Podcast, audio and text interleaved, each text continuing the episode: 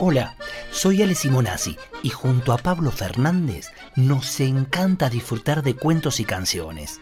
Los contamos, los cantamos y dibujamos. Podés buscarnos en YouTube, en Spotify o en Facebook. Vení, acércate, acércate que ya estamos por empezar. Cuentos que cantan.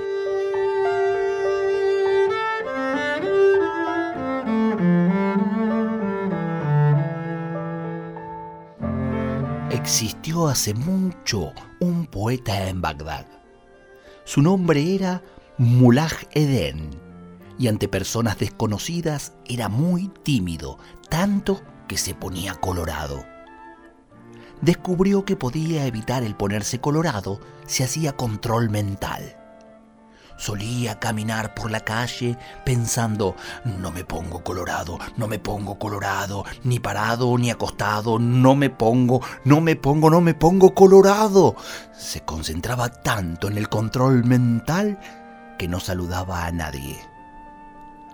Ahí va el petulante de Mullah Eden.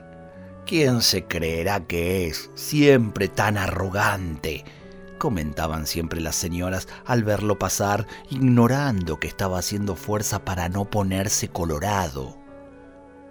Era un poeta de gran vocación. Sus poemas no le gustaban a nadie, y eso hacía más firme su voluntad y más clara su vocación. Cuando recitaba poemas, se olvidaba de todo de que era vergonzoso y de que sus poemas no le gustaban a nadie, y hasta de hacer control mental para no ponerse colorado se olvidaba, aunque también se olvidaba de ponerse colorado. En general, la gente entiende que la poesía tiene que hablar de las flores, del otoño y del amor, así que consideraban buen poeta a cualquiera que diga, en el otoño retoños no crecen, en la primavera las flores florecen.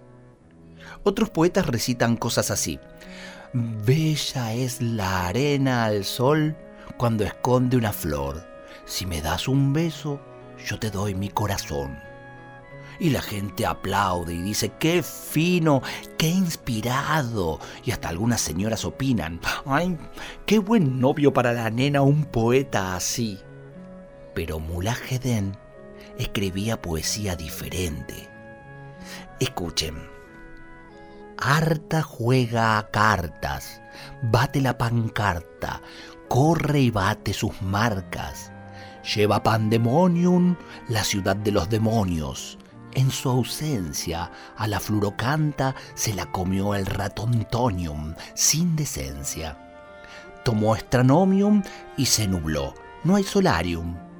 ¡Qué lunario! dijo el canario cuando se lo comió el tiranosaurio después de entonar versos con este contenido, mucha gente fruncía la nariz, los señores más nerviosos sufrían picos de presión y la mayoría del público se retiraba indignado de la sala. Cierta vez, hasta recibió un carterazo de la esposa del califa Aeropaz, que era más buena que la sopa de verduras. Él insistió con declamar sus versos en público y anunciaba sus recitales con el título de la poesía del futuro. Pero no iba nadie. Mullah Eden lo encontró muy lógico. Seguramente van a venir en el futuro. Se consolaba convencido. Mullah Eden no se rindió nunca.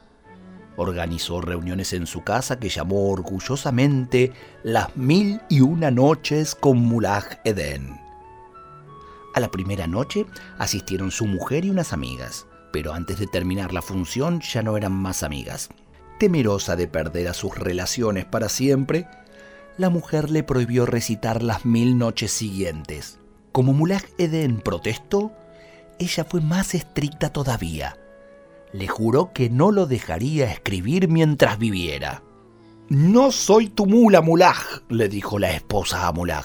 Desde ese día, cada vez que Mullah Eden ponía cara de poeta e iba a empezar a escribir, la mujer cantaba operetas con voz aguda, rompía vidrios o le gritaba al oído Leru lerum, leru lerum. Eden terminó escribiendo dentro de un armario, oculto en su propia casa, a altas horas de la noche, cuando su mujer y los ciudadanos de Bagdad dormían.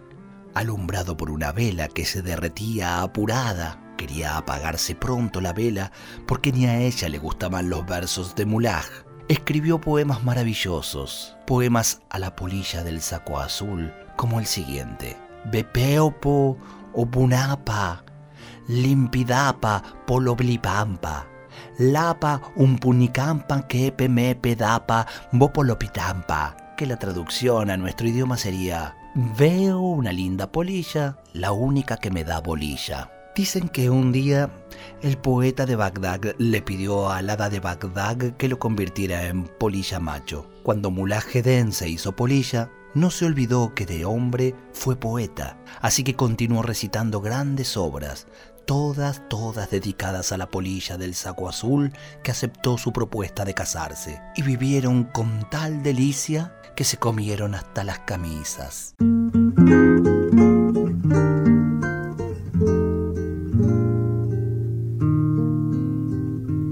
La polilla come lana de la noche a la mañana, muerde y come, come y muerde lana roja, lana verde, sentadita en el ropero con su plato y su babero, come lana de color con cuchillo y tenedor.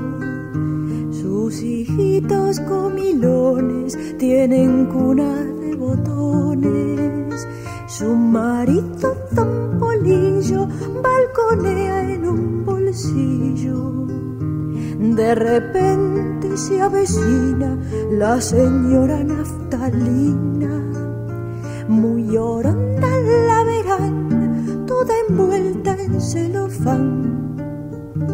La familia policial la espía por un ojal y le apunta con la aguja a la naftalina bruja. Pero don Polillo ordena, no la maten, me da pena. Vámonos a otros roperos a llenarlos de agujeros. Y se van todos de viaje con muchísimo equipaje. Las hilachas de una blusa y un paquete de pelusa.